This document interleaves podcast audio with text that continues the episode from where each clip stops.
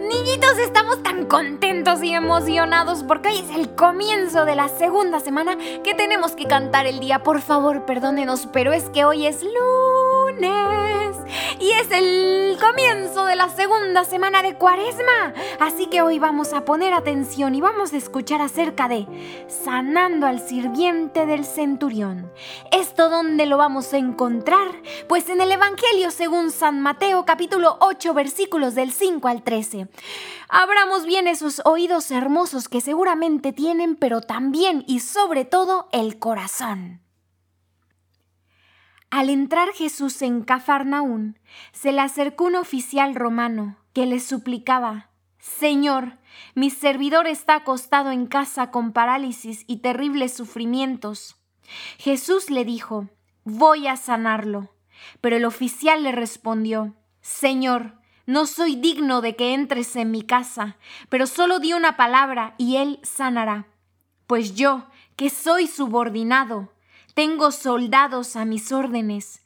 Si digo a uno, ve, él va, y a otro, ven, y éste viene. Y a mi servidor, haz esto, y él lo hace. Jesús se asombró al escucharlo, y dijo a los que lo seguían, les aseguro que no he encontrado a nadie en Israel con una fe tan grande. Por eso les digo que muchos vendrán de oriente y de occidente y se sentarán a la mesa con Abraham, Isaac y Jacob en el reino de los cielos, mientras que los herederos del reino serán echados fuera a las tinieblas, donde habrá llanto y desesperación. Luego Jesús dijo al oficial romano, Anda, que sucede como has creído.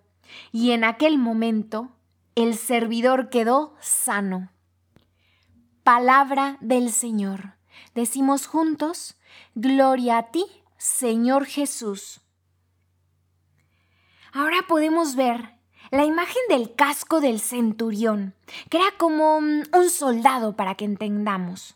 Nos recuerda que Jesús es la verdadera autoridad en nuestras vidas. ¿Qué significa tener autoridad? En la lectura, el centurión explica que tiene soldados y sirvientes que simplemente obedecen cuando él da una orden. Después, dirigiéndose a Jesús, declara que Jesús también tiene autoridad. Pero, mm, ¿sobre qué tiene autoridad Jesús? Tiene autoridad sobre todo, exacto, todo, todo, todo. Con una sola palabra, el sirviente del centurión se cura, sin que Jesús ni siquiera se acerque a su cama.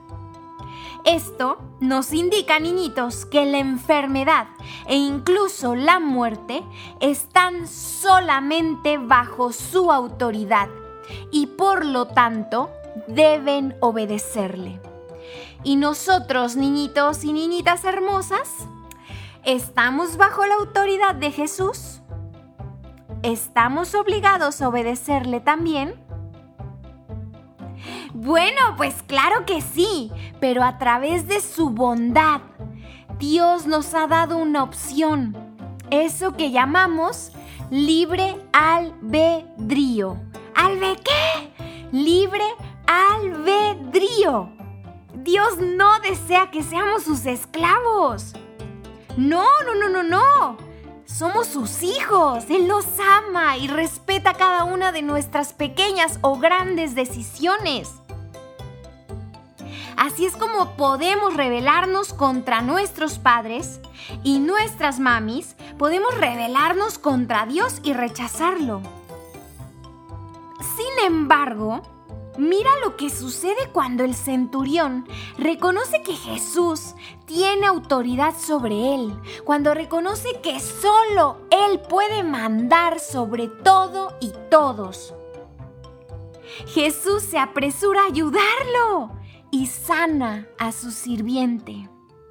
Qué hermoso, qué belleza. Acabamos de reflexionar, acabamos de leer. Qué bonito poder saber que somos tan amados y tan escuchados y tan abrazados, que claro que nos dice sí. Claro que Jesús nos responde sí a lo que pides. sí a lo que tu corazón anhela, sí a lo que sueñas.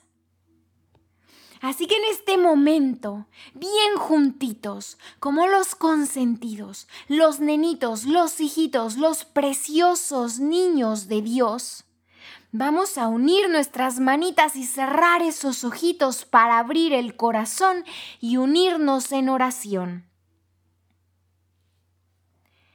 Oh, amadísimo, buen Jesús, tú que eres nuestro mejor amigo, y no hay un solo día, tarde o noche, ni un segundo, ni un instante, ni en el ayer, ni en el mañana, ni en el hoy.